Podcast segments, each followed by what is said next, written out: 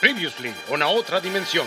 Habiendo dejado atrás el combate más espectacular hasta ahora, nuestros amiguitos de bronce deben superar la pérdida de Iki y seguir avanzando por las 12 casas. La próxima parada, Libra. Y aunque el anciano maestro está frente a la cascada de Rosan, todo puede pasar en este santuario.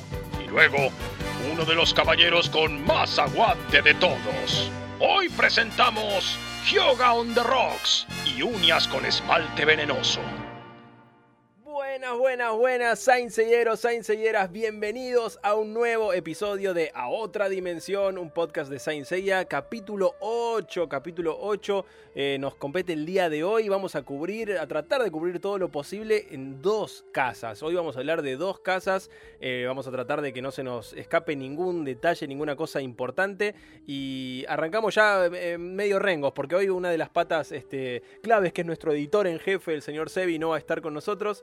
Eh, pero el resto del equipo está aquí presente. Empiezo presentando a la señorita Ani. ¿Cómo andas, Ani? Hola, Ale. Hola, chicos. Bien, bien, todo bien. Acá muy contenta porque estamos llegando a la casa de mi signo, a una de mis casas preferidas. Eh, yo soy una de esas personas que está orgullosa del caballero que le tocó. Así que ya se van a dar cuenta hoy cuando hablemos. Y, y desde ya les pido disculpas si en algún momento eh, hago furcio y digo Libria en vez de Libra, porque me, pa- me pasa todo el tiempo. Para, para los que están escuchando y Sí, no sí, saben, tengo un local que se llama Libria, que está muy inspirado por los caballeros. Y en general me pasa y digo la casa de Libria. Entonces, desde ya, mil, mil disculpas. Está muy bien, está muy bien. Mi- Mientras no digas Lifia, que ya eso nos, nos lleva a otro spin-off de, de Saint Seiya que hablaremos en algún momento. Hablaremos en algún, En algún momento tal vez. Este, y bueno, sigo presentando ahora al señor Alan, que también hoy tenemos dos, dos que van a tener su signo cubierto en el, en el programa. ¿Cómo andas, Alan? ¿Qué haces, Ale? ¿Cómo andan, chicas? ¿Todo bien? Un saludo también a nuestro querido amigo Sebastián Landresina. No va a estar con nosotros hoy, pero sí, también me toca muy de lleno este capítulo, ya que pasamos por la querida Casa de Libra. Me voy a contener igual un poquito porque la gran revelación de, de esta casa viene mucho más adelante, así que bueno, muy ansioso por compartir esta, este gran episodio con ustedes. Sí, sí, ya creo que lo habíamos dicho el capítulo anterior, de tratar de, de ser, de tranquilizarnos con el tema de spoilers, más allá de que medianamente creemos que nuestro- nuestros oyentes ya han visto lo que viene, pero, pero está bueno mantener de a, Por las a dudas. un poquito el suspenso para más eh, adelante. Y, y la señorita Rox, ¿cómo anda? Hola chicos, ¿todo bien? Bueno, yo hoy no tengo ningún representante en el capítulo, pero sí es bastante protagonista mi caballero de bronce favorito que es Yoga. Así que Ay, bien. nada, contenta también igual- con el capítulo de. Igual nuestro caballero representativo que es Mu aparece. eh, Sí, también. en esta- de una manera polémica, que eso también en algún momento, bueno, y ya arrancamos, que es como de repente la vienen a atacar a, a Saori y Mu le dice a Kiki, no, y se va. Sí, No. Y se sienta, se Sí, sienta a en la escalinata, boludo. Chicos, sinceramente, esa es una de las Sí, cosas sí. que amo. Amo, amo, amo, amo y me siento representada. Sí, no, no. igual, bueno, ya vamos a llegar a esa parte, después hablamos bien. ya vamos a llegar. Bueno, bueno, después de lo que fue la, la gran batalla en la casa de Virgo, eh, nuestros queridos Seiya y los demás, como siempre decimos, llegan a la casa de Libra y se topan con el... Del doblaje podemos decir, sigue, sigue siendo, algo les pasó a los traductores en esta tanda de episodios porque siguen habiendo un montón de diálogos que no tienen sentido, que el cubo de hielo, que hay que romper el hielo, yo me reía cada vez que decían ahí, tenemos que romper el hielo y me imaginaba alguno tirando un chiste para empezar la... El, el acuario de Camus. El acuario- El acuario de Yo me Camus. imaginaba a Camus tipo en mundo marino. como- Sí, sí. Es buenísimo. es No, no, de verdad que no tienen sentido un montón de diálogos. En un momento se empieza a escuchar el corazón de yoga, como que te están mostrando que está vivo, pero siguen hablando de otra cosa y al final recién dicen, yoga está vivo. Corte. Decís, Ah, bueno. Era para meter suspenso, ¿vale? Pero, pero bueno, la verdad que eh, yo sobre todo recuerdo en mi más tierna infancia cuando vi por primera vez esto, que lo mencioné en el capítulo anterior, por fin yoga, a ver qué, qué pasa con esto, a ver si lo pueden liberar. Y bueno, y por fin llegamos y quiero darle la palabra a Alan, que, que acá seguro tiene todo anotado para hablar mucho y largo y tendido de qué te pasó cuando llegaron a Libra, qué esperabas. Primero te voy a contar que no recuerdo haberlo visto de chico esta personificación de sombra, o sea, la armadura de Libra sin una cara visible, mostrando las armas, todo eso que le mandé una foto a ustedes en el grupo, mirá, ahí está, al fin veo el chabón que, que existe, que yo siempre lo veía con ese viejito vi- violeta Yoda, que nada, nunca jamás se iba a poner la armadura, eso me le iba a quedar enorme. Pero la verdad que sí, muy contento por poder conocer eh, un poquito más de lo que era el Caballero de Libra y también el respeto que le tienen los demás, ¿no? Los Caballeros de Bronce, cuando hablan sobre el gran maestro que, que los va a ayudar en este momento tan especial con yoga. Sí, sí, sobre, no solo sobre el gran maestro, ¿no? Sino también sobre la armadura en sí. Y, y sobre esta cuestión de que es la única con armas y que. ah, Porque a Atena no le gustan las armas y que él tiene como el criterio para decidir cuándo se van a usar. Es el único que puede seguir esto. Y quien también dice eh, cuándo apoya el bien o cuándo apoya el mal. O sea, es tan importante lo que vos decís justamente para ver el futuro de muchas peleas y batallas que en el hipermito también se, se cuenta mucho sobre ello y demás y, y lo hemos representado también con este, con este Shiryu que, que tiene todas las armas, hace su desfile como contábamos antes a lo Ken, ¿no? Con las armas lo- y en cuero. A lo que en Toy Story 3, sí. Claro, hermoso. Sí, la verdad que está, está muy bueno. Además vemos por primera vez la armadura de Libra, que hasta ahora no había, no había aparecido, y sale ahí de abajo en una escena que está, la verdad es que, como siempre hablamos de cómo están dibujados los episodios, no sé si es un capítulo de los que están más lindos dibujados, pero igual la verdad que no está tan mal y, y- y te la resube entre la música, las imágenes, Shiro haciendo, tirando movimientos locos y... La verdad que e- es genial el- en cuanto a toda la, la secuencia. El doblaje no acompaña, lamentablemente. Hay los nombres de las armas no tienen ningún tipo de sentido. En un momento hasta dice Mm. el casco y el escudo y vienen en pares. Yo me acuerdo haber entendido y haber dicho, ¿cómo tiene dos cascos? Eh, hay un montón de, de cosas que no quedan claras que lo decimos, creo que todos los que conocimos la serie a lo largo de los años, entre que te metías a foros o discutías con alguien o la volvías a ver, ibas entendiendo un poco lo que pasaba, pero si no Sí. pegamos específicamente a lo que se dice, de hecho acá como que hay un momento raro donde le dicen del viejo caballero, ah, la casa del viejo caballero, y le dicen a Giro, era tu maestro, ¿no? Y como, sí, sí, así ya sabes que es el maestro. hay una cosa ahí medio confusa, pero un flash total, lo del tema de las armas también, me acuerdo que de chico te daban unas ganas de tener el muñequito de Libra con todas las armas y, hacerlos pelear. A mí particularmente, perdón, pero me, me- me- me- toca el caballero, como decía, sale libre y me, me hace acordar lo que vamos a ver muchísimo más adelante, más allá de los spoilers y demás, y es como que me toca un poquito el corazón, todas las armas y que tiene una utilidad, como contaba Ana, que, bueno, no es que sí, una vez los caballeros la van a utilizar, maestro, quédate tranquilo que lo vas a ver y va a ser muy emotivo. Claro, y, y aparte de esto, ¿no? Como ese, ese foreshadowing que tiran de, bueno, 12 armas, una para cada caballero dorado. Como, uh, piel de gallina, quiero ver eso. Sí, es muy loco, es muy loco pensar la cantidad de tiempo que pasó después hasta que pudimos ver eso realizado, porque le, le quita un poquito de continuidad, ¿no? Digamos, ahora a, a- a la distancia. Eh, si uno leía el manga era como que te topabas enseguida con, el, con un- una utilidad real para todo el tema de las armas de Libra, pero, pero sin duda alguna cada parte uno no podía dejar de imaginarse esto que decía Alan, aparece la sombra del anciano maestro de joven, todos queremos creer que era Sí. eso. ¿Y cómo era, man? y- y- ¿Cómo y era? no, y no ¿Cómo te va a aparecer. ¿Era verde? ¿Era Claro. violeta todavía? ¿Todavía era violeta? No. Era verde, No. claro. Era petizo. Era claro. Sí, tal cual. Podría haber sido, porque no, no hay, creo que no, no hay ninguno de los caballeros de oro es, es petizo, de hecho. No, no, hay, no hay muchos personajes petizos en la serie. Con el, entre el diseño de, de Araki Pro que los hace súper estilizados. Sí. eh, Kiki es el único que parece petizo, pero en realidad porque es un nene. Lo que pasa es que nosotros queríamos que era un duende o algo parecido.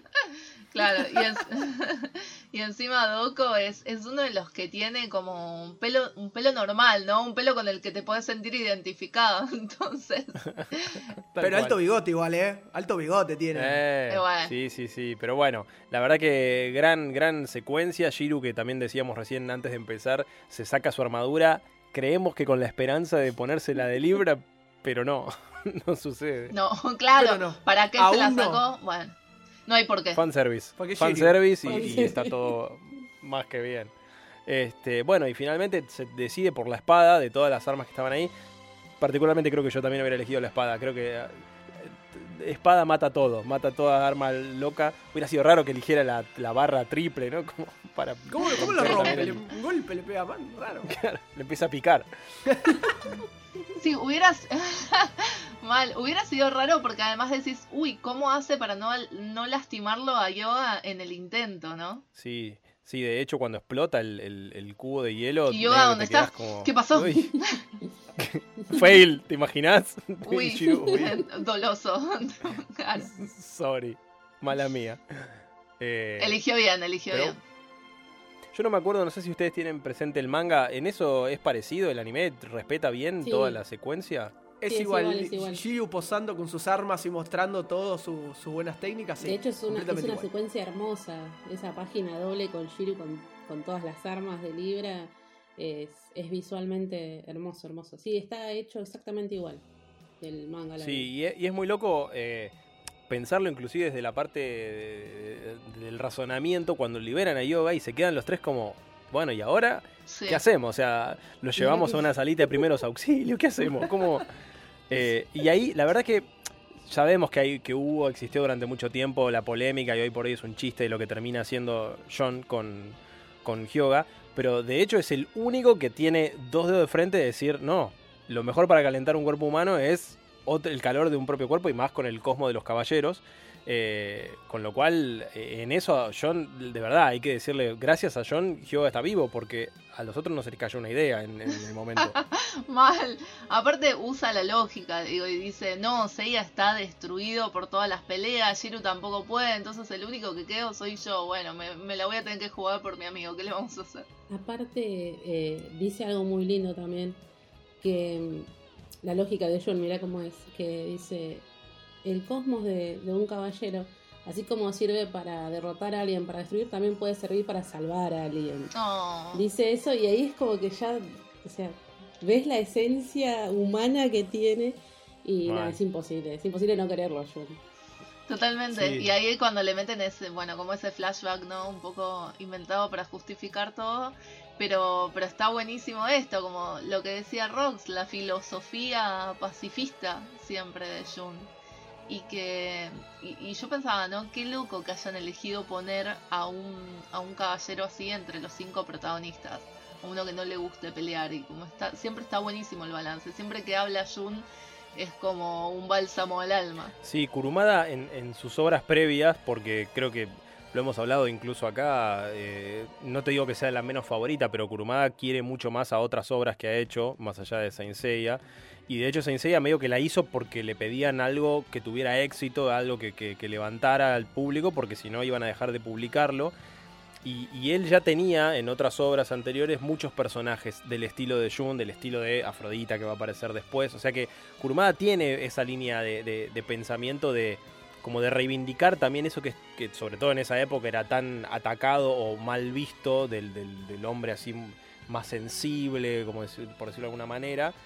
Y sin embargo acá, por eso, por eso hubo tanta furia cuando hicieron la versión de Netflix y, y hicieron mujer a, a, Jun. Es como, no, justo el que no tenías que hacer mujer porque le, le quitas la esencia, le quitas eh, justamente la particularidad que, que tenía. Más allá de que acá Toei, en diferencia de manga anime, acá lo hacen, parece una escena romántica porque le acaricia la cara, se le acuesta al lado con la patita arriba. Digo, son cosas que en el manga no Sí. pasaban y de hecho acá pasa en un episodio y al otro episodio ya no, no pasa más. Está, está sentado con, con Hyoga como en el manga. Sí. ¿Qué, qué les pasó? ¿Ustedes se acuerdan qué les pasó cuando vieron esa escena? Si, si pensaron algo, si no pensaron nada. Honestidad, ¿eh? Honestidad.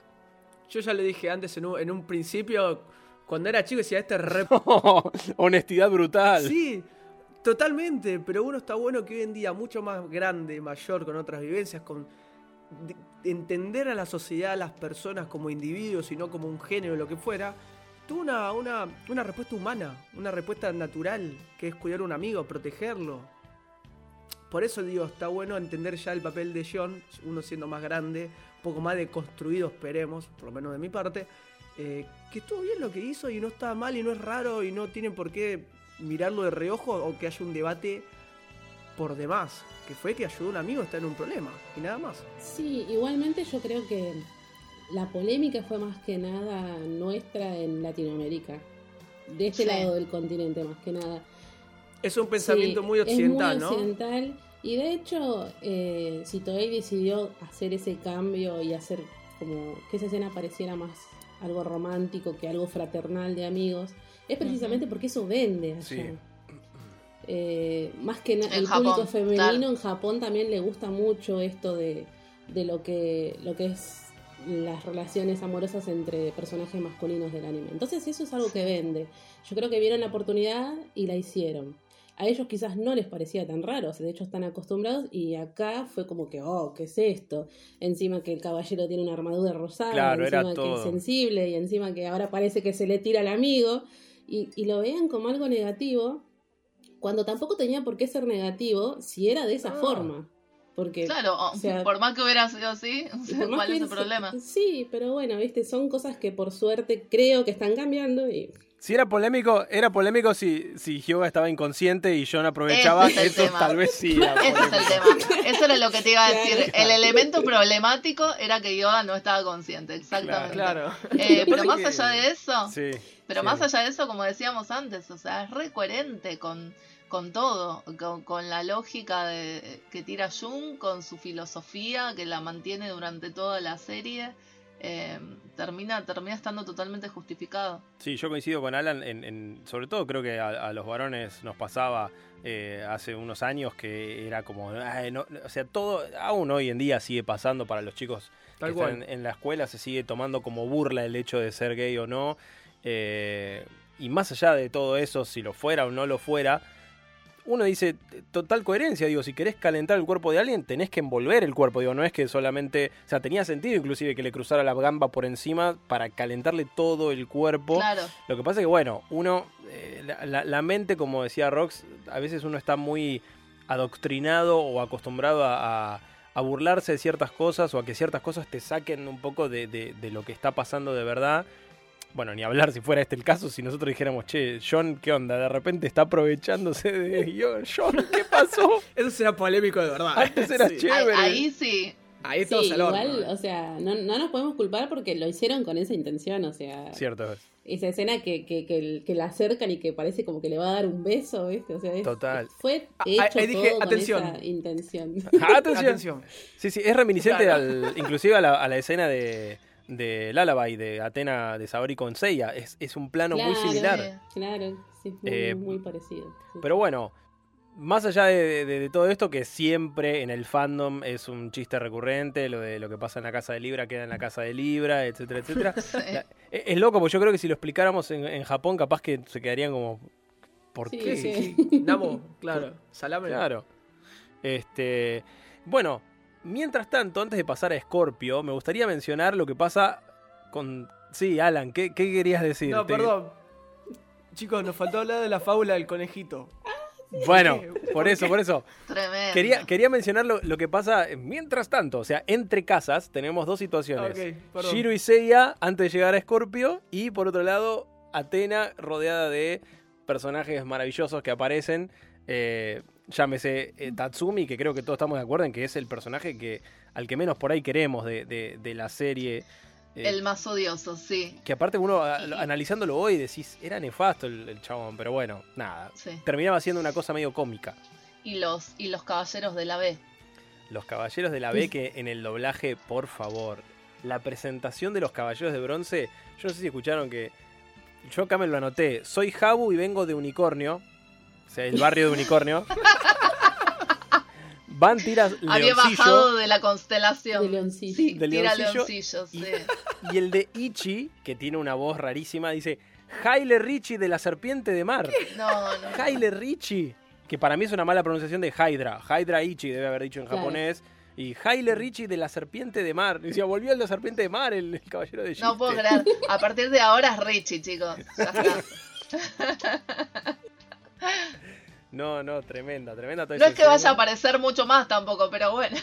No, y dice, las batallas se ganan siempre con las apariencias, tiran un momento, uña venenosa, hay unas cosas rarísimas en, en toda esa parte que yo inclusive decía que, algo que ya mencionamos alguna vez, que bueno, a todos nos, nos hubiese gustado ver más en acción a esos caballeros.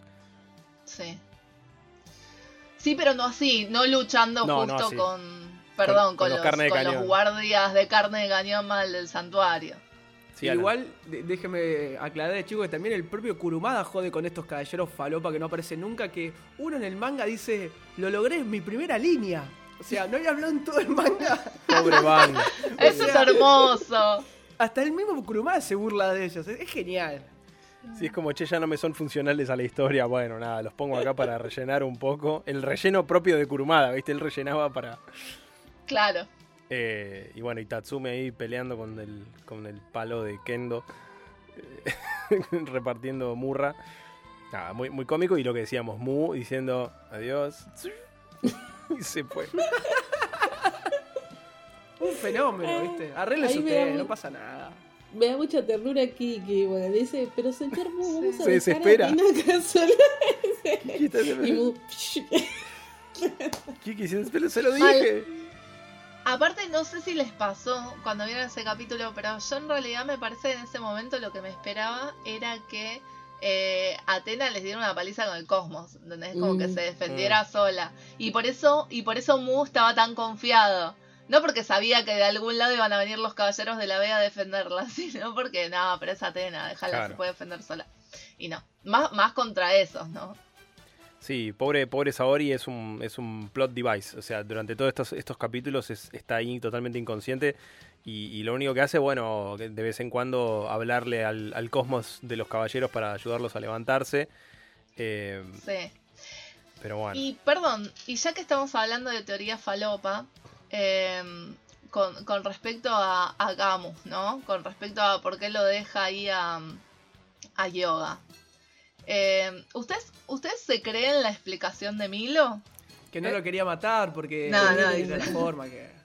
Es raro porque aparte nunca te explican, o sea, cómo sabe Milo todo esto. Después uno y decís, ah, cierto que. Milo y Camus son medio amigos, como que después por ahí terminas entendiendo, pero Sí, igual para mí eh, tuvo una cuestión estratégica de Camus de dejarlo ahí. Lo dejas justo en la casa que tiene las 12 armas. Camus agarrándose la cabeza diciendo, oh, maldita sea, tendría que haberlo dejado más adelante. Era el anterior, boludo. Estúpido y sensual Doco. Bueno, quizás, bueno, si nos ponemos a pensar, quizás tampoco quería que pase a la siguiente casa. O sea, la casa de Libra estaba deshabitada, eh, lo dejaba ahí, listo. No sé por qué. Tampoco iban a pensar que iban a pasar Claro, a Yaka. Para mí Camus o sea, realidad Yaka no lo pasan ni a sí, palos. no, ninguno, cre- ninguno creía. La ninguno confianza que creía que iban a, a llegar tan lejos. Y Camus lo que hizo fue adelantarse para evitar que Yoga siga peleando. Más que nada, él se lo dice. Yo creo que se lo deja bastante claro. Para mí que sí, él quería evitar que Yoga muriera. Igual, de hecho, lo de la Casa de Libra es porque Saga lo manda ahí. O sea, Claro. no, no fue elección de Camus en O realidad. sí, cayó ahí. cayó ahí porque bueno, Pero ¿qué hacía? ¿Qué hacía Camus en la casa de Libra? bajó corriendo. Bajó corriendo. Estaba al pedo ahí, está dando ¿Te imaginas a Camus Ah, bajando, rápido en las escaleras? Estaba haciendo fitness. Crossfit, crossfit en el santuario. Sí, es Kurumada tiene una manera también de, de- de escribir las historias que la- las hemos repasado muchas veces que a mí me encanta porque me gusta cuando se sobreentiende. Es como, pasa esto y pasa esto. ¿Y por qué? Bueno, no importa. Imagínatelo vos, porque no Ujú. importa. Lo importante es que pasó esto. En el medio, obviamente, podés encontrar algún agujero de historia. Bueno, pero por decir, eso, "Bueno, qué raro pero por esto", eso siempre bueno. estamos haciendo como teorías falopas. Y a mí al contrario, no me parece raro, me parece estratégico. O sea, me parece estratégico que lo haya dejado. Por eso, digo, por eso pienso en que, que fuera toda una gran conspiración para que lo puedan liberar con las armas de Libra. ¿Entendés? Como que en realidad el objetivo no era dejarlo ahí encerrado para siempre. Bueno, puede ser una prueba. Tal cual puede ser una prueba también para, para los otros santos de bronce, porque acá creo que muchos de los dorados, bueno, de hecho vamos a hablar de Milo, que, que termina un poco eh, aceptando lo que demuestran los caballeros, ¿no? Sí. Que, que todo- a cada paso dicen, bueno, no, dale, se merecen seguir adelante porque le, le están metiendo con toda. Antes, antes de seguir avanzando, y, y quiero redimir un poco también que hayamos bardeado tanto a Ioria en, en el capítulo de Leo. eh, La que culpa pobre le escaló se- por nos tuvo fin. que enfrentar a nosotros. Ay, sí. No, pero aparte, Ayoria tiene una escena hermosa en estos capítulos, que es cuando lleva a Cassius y se encuentra con Jaina, y Jaina está devastada, y, y, y, y Ayoria haciendo el mea culpa, diciendo, no, si tenés que odiar a alguien, odiame a mí, por favor. Me, rompe, me rompió un poco el corazón el pobre Ayoria, que cargadísimo con todo lo de su hermano y todo, y encima ahora carga con Cassius, pobre, como... Te abrazo, Ioria. Literal carga, ¿no? Porque lo estaba llevando. ¿no? ¡Ah! Muy bien. No, pero encima, sí, como los dos culpándose, este, es, es muy, muy dramática esa escena. Aparte todo lo que pasa alrededor, ¿no? Como que la naturaleza conspira para que sea más dramática, el viento soplando y, y todo, todo el ambiente tiene esa Es carga. Senseiya, chicos, es Sí. drama. Esa escena no está en el manga, ¿no? No, creo que. Yo no no, me acuerdo. recuerdo. Me parece que Porque no. yo iba a decir, es, es otra vez relleno del bueno. Digo, a mí me enriquece mucho a los personajes una escena pará. como esa. Pero parale, pobre Jaina siempre le mete una piña en el estómago, hermano. Sí. Sí, no, siempre la están fajando, pobre Jaina, la liga. Uno podría decir, bueno, Sí, se van, se van de tema. hubiera hecho lo mismo Ioria si era un hombre y no Jaina, pero bueno, yo creo que la quiso cuidar, como diciendo, no, no, no te metas, pues te van a hacer pelota. Porque Jaina misma Sí, estaba débil. igual también es, hay una realidad que siempre toman las decisiones por ella, digamos, ¿no? Este, como que Sí. no, no la dejan avanzar como con tal de protegerla. Y bueno, y con ese criterio tampoco dejarías ir a los caballeros de bronce, entonces bajemos un cambio. Lo bueno es que después eso se va rompiendo de a poco. Y. Jaina, sobre todo, empieza a tener mucho más presencia en, en- en, bueno, en, en sagas por venir. Sí. Sí, pero sí, tal cual coincido también en que esto como que le aporta mucho a la construcción de los personajes. Va, sobre todo a mí como fan de Jaina me encantó ver esa toda esa dinámica entre ella y Casios. eh, ella que se saca la mascarita para comer y, y Casios que se tapa, que se tapa la Ay, carita. La, la ternura que te da Sí, Casio es sí. así. Es un nene, pobrecito. Y cocinando, esperando la sopita. Sí. así. No. Sí. Lavándola así como con vergüenza, que ella está así tapándose y Casio está como con cara de. No quiero. Sí, genial. Todo con cuidado, todo grandulón, sí. La verdad que Casio es corazón y, y- y, bueno, eso, no quería dejar mencionar al pobre Ioria que, que- que le dimos con todo en el capítulo ante anterior. Eh, bueno, decían ustedes lo de la fábula, Giro acá se pone más místico y empieza a contar, compara a John con una pequeña liebrecilla. Sí, eso es tremendo, porque encima eh, tienen, tienen a los tres animales, eh, como que la parábola es que todos tienen algo para dar y el conejo no. Entonces que, que- está muy mal en realidad que comparen a Jun con el conejo. Y aparte creo que en ese momento le tiran como algo de Shade, eh, como diciendo el cosmos de Jun es muy débil. No sé si sería una cuestión de la traducción. eh, o algo que realmente pasaba, pero... No, es, son, es un agregado del, del doblaje porque en el manga no, no, no llegan, no, no dicen eso, que Jun tiene un cosmos débil ni, ni nada por el estilo. Ah, mirá. Pero sí se cuenta tal, y- tal cual la fábula, que era un, un oso, un lobo y un conejo. Entonces, el oso y el lobo eran fuertes. Sí. El, el oso era fuerte, le podía llevar comida. El zorro era astuto. Y el conejito pobrecito no tenía nada que ofrecer, entonces se sacrifica y lo único que tiene para ofrecer es su vida. Y ese es el paralelismo que quieren hacer con Jun. Es como que, bueno, Jun, no tenés más nada que ofrecer que tu vida. Claro, es tremendo. Sí, malísimo. Sí, muchas veces con el doblaje y, y con la traducción pasa eso de, de que a lo mejor en el original están diciendo, me voy a inventar, ¿no? A lo mejor decían en, en el original japonés, Jun está débil. Y de repente en el doblaje lo ponían como Jun es débil. Decían, no, no, o sea, ahora está débil. Claro. Hay, en estos capítulos hay un montón de incongruencias de ese, de ese tipo, de, de frases que uno le dice al otro y, y la respuesta no tiene nada que ver con, con lo que le está hablando el otro. Y, y acá, bueno, vemos también este flashback de, de Jun, que lo mencionaste al pasar, Ani, de entrenando en la isla de Andrómeda, un relleno que después se, se auto se anula. O sea, lo- lo- más adelante, porque acá te muestran como que para conseguir la armadura de Andrómeda tuvo que derrotar a Reda. Y después no es así. Eh, y volvió Jun, eh, volvió a aparecer. No me acordaba que aparecía en este flashback. Aparece, sí, sí, aparece como nada, como defendiéndolo a Jun y que necesitará ayuda, pero bueno, Eh, pero sí, sí me parece que es coherente como mostrar un, un poco de backstory de él, ¿no? Como diciendo, bueno, él siempre pensó así, eh, nunca se quiso, nunca quiso pelear. Y, y si lo hizo fue solo por la promesa que le había hecho a su hermano. Pero, Y cuando pero pelea los después hace queda un poco pelota. colgado. Claro, Lo destruye, exacto. lo- sí. lo Muy. Karate Kid, ¿viste? Muy Karate Kid como esa lección de, de solo usar eh, para, las- sus habilidades para defenderse. esta parte del relleno, como vos decías, es que justamente es lo que decíamos la vez pasada, que el anime ya estaba alcanzando al manga y entonces, como habíamos dicho, lo mismo con Albiore, todavía en el manga Albiore no había aparecido. Acá aparece ahí un frame, aparece ahí mirando la pelea, nada más. Claro, entonces en el, en el anime tuvieron que improvisar, hicieron ahí la isla de Andrómeda con Albiore y con estos caballeros del relleno, que eran Reda y Éspica. Y, y más que nada, esa parte de Jun es- yo creo que la hicieron como para enfatizar el, el hecho del sacrificio, del que él siempre estuvo dispuesto a sacrificarse. De hecho, así es como consigue su armadura. Realizando esa prueba, la prueba Mm. justamente del sacrificio de Andrómeda, para no tener que pelear y quizás matar al caballero contra Claro. el que él se iba a enfrentar. Porque era esa, le daban dos opciones, o enfrentarse o realizar el, el acto del sacrificio. Y él elige esa. Sí, a, a mí lo que me da mucha bronca ese relleno es lo mal que lo hace quedar a. Milo. Ah, y sí, bueno, después. eh, eh, después se, se va complicando más y se va enriqueciendo, entre comillas, todo lo que pasó en la isla de Andrómeda y, y no termina de quedar muy, muy, muy claro qué, qué quisieron contar. O sea, porque no, no, no, no termina de tener mucho sentido, más que ya, si quieren, empezamos a hablar de, de lo que es la casa de Escorpio. Yo les tiré una expresión que no voy a repetir a- acá en vivo en, en el grupo de WhatsApp mientras preparamos esto, pero Milo los hace cadorcha a todos, o sea, no pa- Sí. para de repartir, además de que está dibujado de una manera increíble el enfrentamiento con Shiryu y. Seiya, Elegante, estilizado. Hermoso. pelota, Todo. los hace mierda. Sí, además a, a los dos con, con un dedito, ¿no? ¿no? Con, con su uñita de, de aguja escarlata.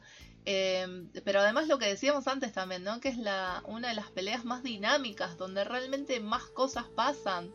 Eh, avanza un montón y, y permanentemente, o sea, tiene un ritmo muy, muy copado. Encima Milos le marca un poco la cancha, ¿no? Como diciendo, ustedes dos juntos pelean contra mí, tampoco van a, me van a poder ganar. Y ahí fue un momento cuando los vi dos que se paran, Sí. que tratan y no pueden, y dije, bueno, ¿ahora qué onda? O sea, sin esperarme que yo aparezca atrás y no. Pero fue como uno, un buen obstáculo para los caballeros de bronce que venían más o menos. Bueno, pero, en- pero en esto tenías de vuelta los spoilers de los títulos de los episodios, ¿viste? Como, Yoga vuelve a la vida, pero no me lo quemes Oh, así. ya. Yoga aparece, pero Dios mío. claro. Pero bueno, y justamente creo que la aparición de Yoga, o sea, la verdad te, te- te sube la manija ahí arriba cuando aparece Yoga con John en brazos y, y aparte Sí. Yoga parece medio bardero en esta parte, aparece como enojado, ¿viste? Como... Sí, "Oh, seas- aparece. no seas Pero, estúpido, le dice a Seiya, ¿no? no ¿Cómo va a morir John? Pero, pero él, él- él no es así tipo badass, vas como... Es medio la mala onda. siempre- es el primer yo que conocí. medio- Y aparece, medio claro. Y es el es mejor. el yoga de la Es saga de los caballeros negros. Este. y- El, el, picante. Y, y de la saga, bueno, y de- del torneo galáctico, pero aparece como envalentonado aparte, ¿no? Pues Perdóname, Mulo re dijo, de la guerra de las galaxias, lo dice en uno de estos capítulos. Sí, no, es excelente, es excelente. Eh, bueno, y aparece eso como, como rejuvenecido también. Entonces de repente tiene toda su energía para bardearla. Y, y me encanta como el choque de personalidades con Milo, justamente, que es tan soberbio también. Y perdón, chicos, porque en el episodio anterior hablamos de la presentación de personaje de Yaka, que es excelente.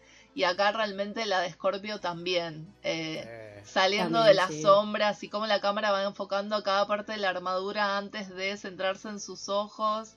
Eh, Eso es, eso es buena narrativa, porque muchas veces se Sí. critica a, la- a lo- a los animes japoneses de cómo estiran las cosas, viste, la famosa de supercampeones que la cancha no termina más. Pero ese estilo, ese estilo dramático, sumado a la música, que, que si no fuera por la música a lo mejor sería un embole. Pero es como que, uy, lo quiero ver ya y te aparece Miro, que ya lo conocíamos igual brevemente. Pero acá aparece en todo su esplendor, dibujado magistralmente, Claro, con lo cual vos- vos te dan ganas de frenarlo y, y ponerte a copiarlo, de, de- de lo increíble que es la imagen. Sí, además nosotros lo conocíamos. Entonces acá es como la presentación Claro. ante ellos también. Y, y nada, todo, todo ese poder que emana y esa elegancia. Eh, incluso el, el diseño de personaje a mí me fascina. Realmente es una de mis armaduras preferidas. Es uno de mis personajes preferidos.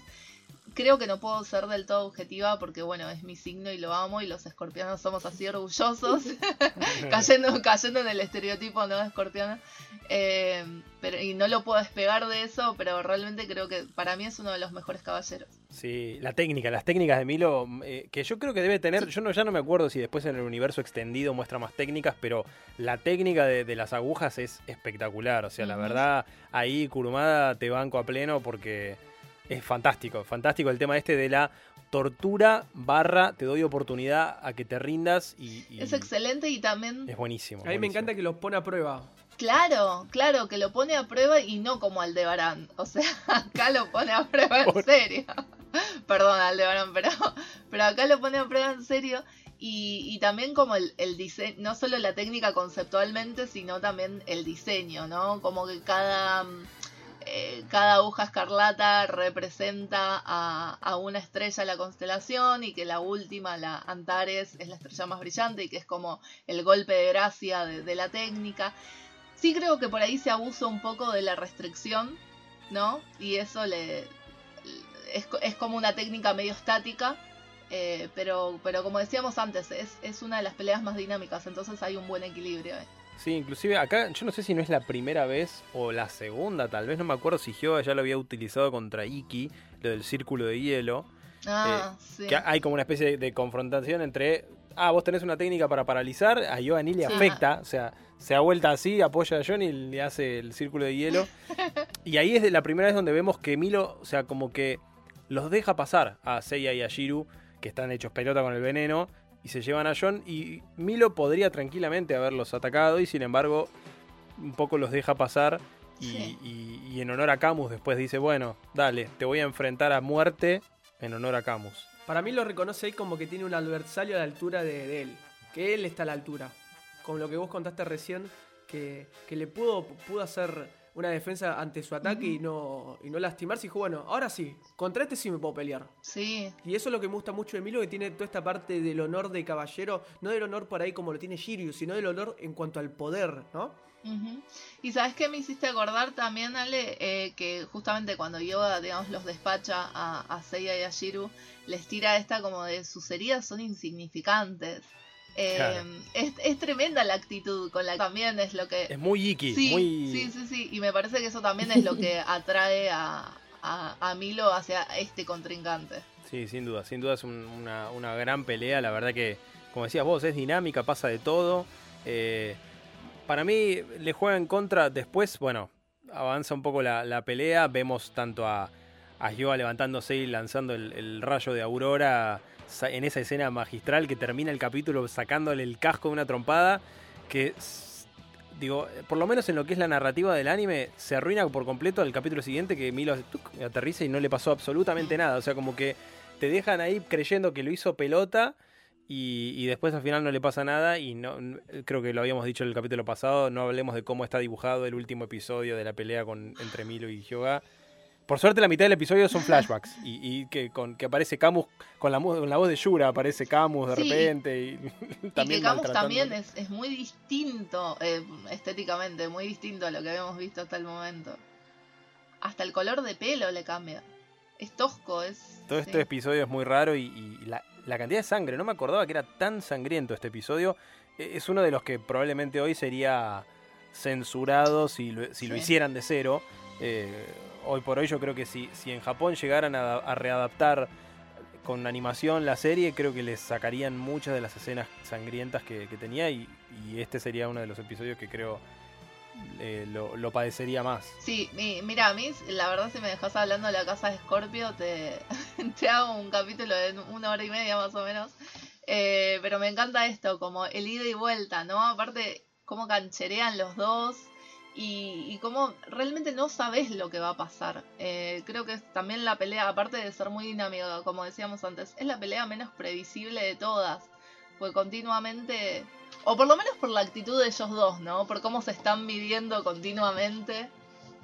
Eh, de, de que cuando, cuando pensás que uno ganó, en realidad el otro le tiró una técnica por abajo y, también me gusta cómo despliegan todo su abanico de habilidades. Sí, es gracioso acá cuando te muestran de, pronto que están Seiya, Shiro y John en algún lugar mirando yoga, están como mirando la pelea desde, lejos en vez de seguir avanzando a Sagitario, pero bueno, cosas de la narrativa del anime que, que, Toei las, tiene ahí medio torcidas y no, supo bien cómo resolver. Eh, pero está buenísimo además que Milo yo ahora estoy pensando, pero claro, medio como el de Barán, pero no. No pierde. Él dice en un momento, bueno. Me venció. Eh, claro, yo perdí el combate, pero porque le congela la armadura. Pero en realidad no. O sea, yo hasta ahí, si, si Milo no lo salvara, la queda. Sí, pero ahí Yoga la queda y él sale caminando como si nada. Pero ahí también reconoce el estatus a donde llegó Yoga, ¿no? Que estuvo a la par de él y lo venció en cuanto a mano a mano, más allá que Milo tenía la, potencia de ser un caballero dorado y poder ganarle fácilmente a Yoga, ponele, pero reconoció todo ese poder que Yoga incrementó y se igualó a la par, ¿no? Sí, está bueno acá la, cuando menciona lo del séptimo sentido, Milo, le empieza a dar un poquito más de sentido justamente a esto de una cosa es alguien que está empezando a despertar y a tocar el séptimo sentido ahí, otra cosa es el que lo tiene dominado.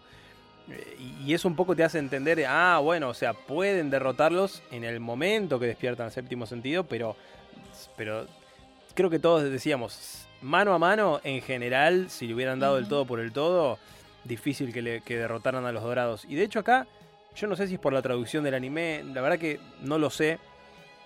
A los que tengan el manga más fresco les pregunto, ¿por qué lo deja ir a Yoga? ¿Qué es lo que le pasa a Milo que de repente dice, pará, capaz que la Atena que están defendiendo es de verdad? O sea, ¿qué es lo que le cambia de repente que él decide dejar? ¿Cuál es el click? Claro, no, no me queda Es claro su eso. determinación. O sea, lo ve tan determinado el tipo. Dice, vas a usar los últimos segundos de tu vida para seguir avanzando. Como... Para mí, o sea, a mí, me- no sé, a mí por lo menos me resultó muy claro, como primero cómo va eh, su admiración aumentando, ¿no? Por, por Kyoga a medida que, que pasa la pelea.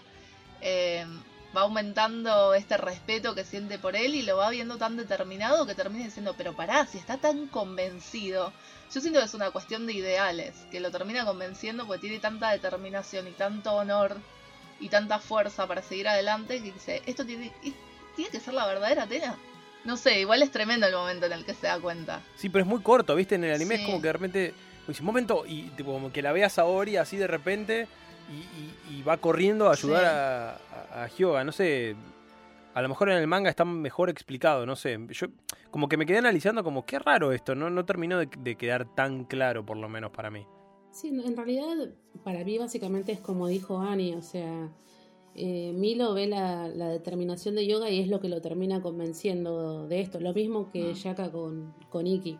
En el manga, de hecho, pasa así. eh, cuando vemos esa escena que vos mencionabas hace un ratito de yoga que le está tirando Sí. el Golden Smirch, es el del manga, que lo vemos como el rayo de, de Aurora. Después inmediatamente parece que a Milo no le pasó nada, pero en realidad Yoga logró congelarlo en sus puntos vitales. Al menos esto pasa así en el manga.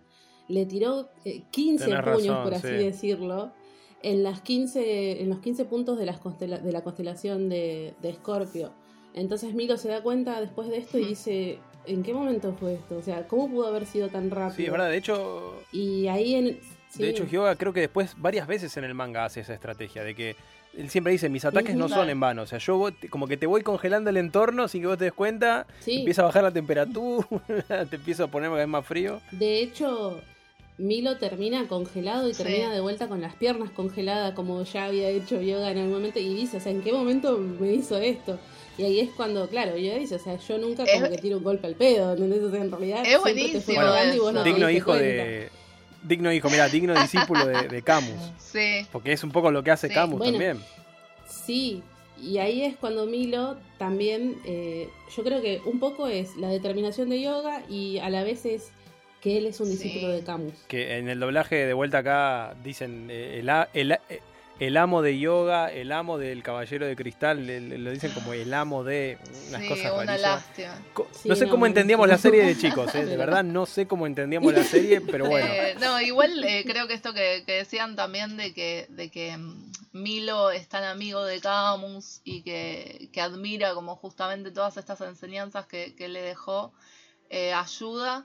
Y e insisto con el tema de, de la admiración, porque justamente Yoga en ningún momento eh, desperdicia su técnica, como decía Rox, cuando le tira el, primer polvo de diamantes, como que ataca en general, lo, congela, no pasa nada, el chabón se descongela, y al siguiente, ya directamente que vos decís, ¿qué pasó? No pasó nada, o sea, le tiró el polvo de diamantes y no pasó nada, y en realidad como que concentró su poder, fue súper estratégico, concentrar su poder en, en las piernas, en un punto particular, y, y bueno, y fue súper efectivo también. Eh, qué sé yo, me parece que, que está todo el tiempo son, son muy parejos, es una pelea muy pareja.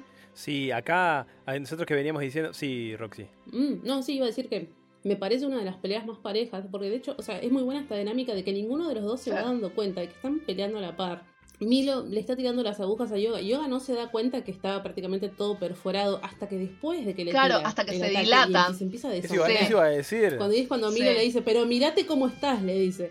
A todo esto Yoga no se había dado Hyoga, cuenta. que veníamos diciendo, Hyoga, dale, Y- dormiste todas las 12 casas y acá el chabón recibió más daño que Sí. todos sus compañeros en, en el Se la resto de las casas. Quedó destruido, o sea, la armadura, y de hecho Milo lo dice, si no hubiera sido por la armadura dorada, me hubiera ganado él. O sea, en cuanto a Cosmos versus Cosmos, si hubieran peleado sin armaduras, Y ahí te digo una cosa, eh, para mí ahí también hay mérito de Jun. vamos, Porque el chabón venía recontra rejuvenecido Sí, sí. justamente por, por el cosmos de Jun. aguante yo. Es lo más. Totalmente. Bueno, de a poco te vas dando cuenta que Jun es el, es el, es el disparador de toda la historia. Yo- o sea, Jun es el hermano de Iki, que es el primer rival. o sea, héroe. va- Jun es el verdadero protagonista. Saint Jun se debía llamar esto. Sí, totalmente. Chicos, ¿vieron en esa parte? Hace un ratito hablábamos de la música. Eh, ¿No escucharon de fondo el Requiem de Mime? Puede ser en alguna parte que hayan metido algo de eso, ¿eh? ¿Sabés que sí? Eh, no sé si está en español latino, sinceramente, porque justamente como estaba tan mal la traducción, aproveché que ahora tenemos la, la posibilidad de, de cambiarlo con un simple clic del, del control remoto al idioma original y, y ahí se escuchó una partecita del Requiem de Mime de fondo. Puede ser que a nivel producción ya estuvieran probando algunas, algunos Sí. temas de, de, de Asgard, porque me imagino que la banda sonora sí la, la laburaban con, con tiempo, pero además yo ya no recuerdo si en esta etapa, sabes que no me acuerdo si a lo mejor ya estaban probando porque antes de la saga de Asgard sale la película de, de, de Asgard y por ahí es parte de esa banda sonora lo que, lo que suena en algún momento.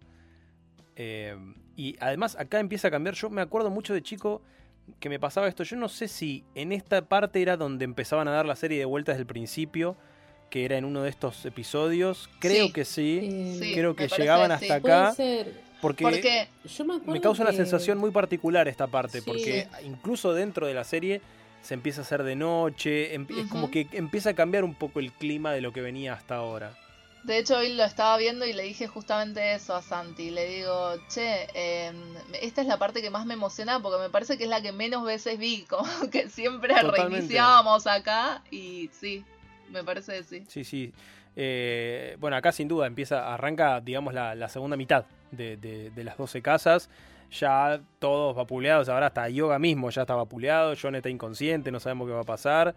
Hyo- eh, Shiro y Seiya fueron vapuleados por, por Milo y además venía, viene la casa de Sagitario, que es una incógnita para todos, tampoco todos creemos en la de Libra, bueno, pasan tranquilos y ya algo tuvieron que hacer. Eh, y yo, yo no me acuerdo, durante la casa de Libra hablan con Doco. ¿Doco aparece en algún momento? Ahora no me, no me. No le dan ni un poco de cámara, pobrecito. No, no, es- estaba muy petizo para la cámara. No, no. Estaba fuera de foco. fuera de Estaba plano. durmiendo la siesta, pobre, ¿no? Estoy chiquito, Claro, no puedo. Déjalo, en paz, déjalo dormir. Después, después del abuelito de. Helen dijeron, No, por no. favor, seamos buenos con los mayores. Déjenlo descansar al pobre Doco. Eh, que, que- que la verdad que es muy loco pensarlo ahora eh, en retrospectiva, porque yo creo que una vez ahora tan pulida la, la historia, tan. Una parte de mí, está bien, tenemos lo de Netflix, ¿no? Que es como una remake ahí. Pero yo creo que sería muy, muy bueno poder rehacer la serie sin relleno, puliendo bien todo y metiendo alguna que otra cosita más pulida de lo que viene después, ¿no? Digo, en la Casa Libre creo que se podría aprovechar para mostrar inclusive algún flashback un poquito más revelador de- de- de- del Caballero de Libra ¿Eso antiguo. estuvo al- al- alguna vez en los planes de Kurumada o jamás pasó? Tipo un Dragon Ball Z acá y decís vos, ponele. Un remake, no, que se sepa. No, lo que pasa es que no. Kurumada, yo cada vez que leo algo, insisto, el chabón la serie la empezó a hacer porque se le exigieron para poder seguir publicando sus obras y a medida que lo iba haciendo le metió un frenesí y una cosa de avanzar, avanzar, avanzar, acción, acción, acción y encima lo, lo corrían con el tema del anime, como que, como que el nivel de estrés que tiene un mangaka japonés me parece que no, Sí. no- no- es, es inentendible, es incomprensible Sí, no. y más en esa época. Porque hoy por hoy, bueno, de última, viste, tenés alguna empresa que te inventa Soul of Gold para vender muñecos y eso un poco por ahí le da descanso a, a Kurumada. Eh, pero bueno, ya después llegaremos a la saga de Asgard, que es justamente eso, ¿no? Un descanso para el, para el autor y, y bueno, y lo mal que le hizo a la serie en Japón, lamentablemente. Pero bueno, eso es para más adelante. Sí, No sí, falta un montón. Más Eh. ¿Qué más? No nos faltó hablar de nada, creo. Lo- lo- los caballeros clase B ahí que se quedan con Saori. Y ahora en el capítulo que viene va a pasar algo importante también ahí. eh, con lo cual también está bueno tenerlo tenerlo en mente. Y, mm, y bueno, y se queda Milo ahí en la casa de... Está bueno también eso que no, no sé si lo mencionamos, que él le habla directamente a Camus, como que él dice, Sí. bueno, Camus, ¿no? Y tienen esa comunicación y lo ves a Camus con una cara de fastidio en su casa. Está re cal- no sé, Camus está como, como si él verdaderamente dijera, eh, era mejor que te quedaras durmiendo ahí y que no pasara nada, ahora te voy a tener que matar. Es como un poco, yo creo que él lo siente así. Sí, sí lo dice. Y le sí. cuesta, ¿no? O sea, Sí. se nota que le cuesta ese enfrentamiento. Que si lo podía evitar y como trató de hacerlo, eh, era lo mejor, pero. no Milo, de hecho, es uno de los pocos, creo, que vemos conflictuado con el tema del patriarca en varios momentos de la serie. Eh, que no entiende mucho las órdenes. Cuando, cuando lo va a mandar a él y después lo manda a Ioria, se queda como. Como que Mi- Milo es, es medio, un poco como, como decía Ani, un poco escorpiano, ¿no? De.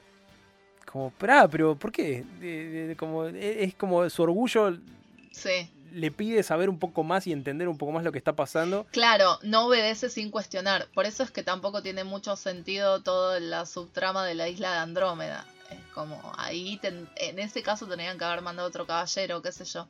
Pero Totalmente. No, no. No, porque aparte no da con la personalidad de Milo, como decís vos, un caballero tan orgulloso jamás permitiría que otro se meta en su batalla y que encima lo maten al- por la espalda. O sea, al tipo, o sea, es como que ahí lo sacan por completo de, de Algo de ese flashback es inventada. la- en el manga está la técnica esa que Milo hace con la gamba. Levanta la gamba por atrás como No. si fuera el aguijón. Es No, espectacular. no, O sea, la imagen No. es genial. La posición del escorpión es, es Sí, sí. invento de, de ahí la está la par sí. con Aracné, ¿no? Con su, con Claro. su pose de. Spider-Man. Sí, sí, Sí, sí, sí. Pero, pero es genial. O sea, te digo que está, está, Está muy muy buena. buena, sí. Incómoda, difícil, pero bueno. un, un toque difícil elongar así. eh, pero sí, después lo, lo termina, de- eh, cuando lo termina despidiendo a Yoga, eh, le dice como, bueno, al final esto va a ser más difícil para vos que para mí, más o menos. ¿no? Te salvé. diciendo, Sí, le dice, te no te claro, salvé. no te salvé, claro. Eh, Te vas a tener un gran desafío por delante. Sí. Sí, que un poco sabiendo lo que se viene, eh, yo creo que, que sí y no. A- Algo dentro de mí me dice que, que- que voy a lamentar decir esto, pero los caballeros que quedan no son los más complicados, me da la impresión.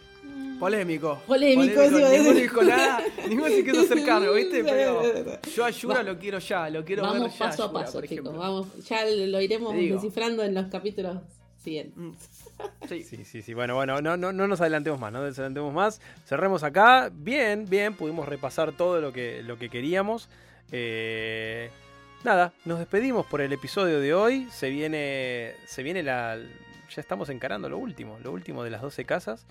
Eh, se dieron cuenta que el patriarca mucho no aparece tampoco en estos capítulos, no, no- casi no tenemos mucha presencia de saga. eh, ay, spoiler, del patriarca Pero El no, patriarca pará. Arles. En la edición. Arles. Eh, pero nada, es, es un villano tan presente durante toda la primera parte que de repente acá en las 12 casas queda como ahí viendo todo en, en- en un monitor, me lo imagino, ahí en, en- en su, en su alcoba, como dicen, la alcoba del maestro. La alcoba. La alcoba. Sí. Raro. Solamente referenciado. La alcoba del maestro o la cámara del sacerdote, ¿viste? Del sa- Porque del- tenés la, cámara del sacer- un cura con una Kodak. Eh, bueno, amigues, eh, nos despedimos. Nos despedimos hasta el próximo programa en el orden inverso al cual nos presentamos. Roxy. Bueno, chicos, muy contenta con este capítulo. Tenía muchas ganas de, de repasar la casa de, de Scorpio y de Libra. Y nada, a mí me pueden seguir, como les digo siempre, en Sensei Argentina y ahí van a ver todo lo que se me ocurra hablar sobre esta maravillosa serie. Muy buenos lo- lo- los test, los, los quiz, esos que armás en las historias. El otro día Ah, me sí. pifié mal en una que preguntaste de saga, ahora no me acuerdo qué pregunta era. Y, y me sentí muy mal cuando respondí, cuando respondí mal, pero está buenísimo, es muy divertido. Si te hace sentir mejor, muchas pifiadas. Muchas personas contestaron mal, pero son, son tramposas igual las preguntas, así que Claro. no pasa nada. Y ahí también evaluás el tema de la gente que lee las instrucciones antes de responder, ¿viste? Porque hay muchas que son todas Sí. las anteriores o respuesta correcta A y B, y vos por ahí leíste la primera y ya viste que era correcta y pusiste. Sí, a muchos les pasa eso. Aparte incluyo muchas preguntas eh, para ver quién está al día, por ejemplo, con los mangas, porque hay cosas que están en Saint Seiya Origin, en... Una guachada, una guachada. Destiny, por ejemplo. Sí, pero yo aviso, yo digo, va, va, va a estar Ah. difícil. A mí me gustó una de Roxy que había puesto que cuando, algo de la toalla del patriarca, ¿no? De cuando se bañó. Esa. Bueno, porque al Buenísima. fin, o sea, están todas las preguntas serias y al final tengo la sección como medio como la que hacemos acá, Claro. falopa, y que digo, bueno, vamos a, a distendernos un poco y a ver qué se acuerdan de esto. ¿Cuántas veces apareció Saga bañándose en la serie? ¿Entendés? Eso, era o sea, eso, ¿de qué era color era la toalla? Había puesto? Es excelente. Eso, eso. Muy bueno. Eso es. Bueno, querido Alan, ya pasamos por Libra. Sé que no es lo mejor. Va a venir lo mejor con Libra. Se lo prometemos también a los oyentes de Libra. No de Libria, de Libra. Eh, ¿Vieron? No pifié, chicos. No, no bien. pifiate, no pifiate. De paso pueden buscar Libria Store, Obviamente, te parece. por supuesto. Sí. Claro. Que en su momento tuvo el, el logo con el báculo de Atena ahí, súper influenciado. Sí, Es sí, verdad, tremendo. Alan, querido. Bueno, yo también les quiero agradecer por compartir otro episodio más. Me pueden seguir tanto en Instagram como en Twitter, como arroba Alan Esquenone. Y la verdad que estuve muy contento, aunque hablamos poquito de Libra con lo poco que nos mostró por ahora el anime y el manga, pero Nos contuvimos, nos contuvimos. sí nos contuvimos, pero ahora se viene el sprint final con los, con los son las 12 casas y estoy ansioso. Estoy ansioso para ver lo que nos de- desespera para los Y así próximos como capítulos. atacamos a Ioria, le va a tocar también el, el turno a Roxy a atacar a Yura. Yo sé que está esperando el capítulo de... Muy bien. Ay, Y yo la voy a bancar. Sí, sí, sí. Sí, señor. No, no. Hacemos No, un versus. no, no. Va a estar polémico. No estuve para defender a Ioria, pero voy a estar para atacar a Yura. para atacar a Yura me Pobre encanta. Yura. Te va a tirar su piedra saltarina. La mejor técnica de todas. Hermosa traducción, hermosa. Bueno, Ani, tu turno. Bueno, chicos, nada, también muy contenta, muy orgullosa de, de mi signo, de, de mi caballero. Y a mí me pueden seguir en Instagram como arroba capitana Mardel y en Twitter como arroba capitana con doble N. Muy bien, bueno, mi nombre es Ale Graue, me pueden seguir como Ale Graue en todas las redes que se les ocurra, en Twitter, en TikTok, en Instagram. Eh, y nos encontramos en el próximo episodio. Ah, perdón, no, me- no me tengo que olvidar de las redes del programa. Eh, en Twitter como aodpod, arroba aodpod, y en Instagram como eh, aod.podcast. Así que Y no del señor, y del señor Sebastián, que no pudo estar presente hoy, pero le mandamos ¿Quién? un abrazo grande. Estás arruchando el piso, arruchando el piso. Claro, Mirá que después vas a tener que editar vos todos los episodios. No, eh. no, no, por favor. Ah, no sé bueno. Este, igual, la verdad, yo soy como un nene, ¿viste? Los nenes que ven las películas una y otra vez y no se cansan. Yo, los, los capítulos que hacemos, dos o tres veces los escucho. O sea que ahora cuando edite, Buena. ya lo vuelvo a escuchar, lo vuelvo a escuchar, me lo pongo. El otro día les dije, nada mejor que ponerse a limpiar escuchando el, el- el podcast. Se te pasa rapidísimo la limpieza. Totalmente. Eh, bueno, y gracias a todos y a todas por escucharnos. Nos encontramos en el próximo episodio de A Otra Dimensión. Adiós.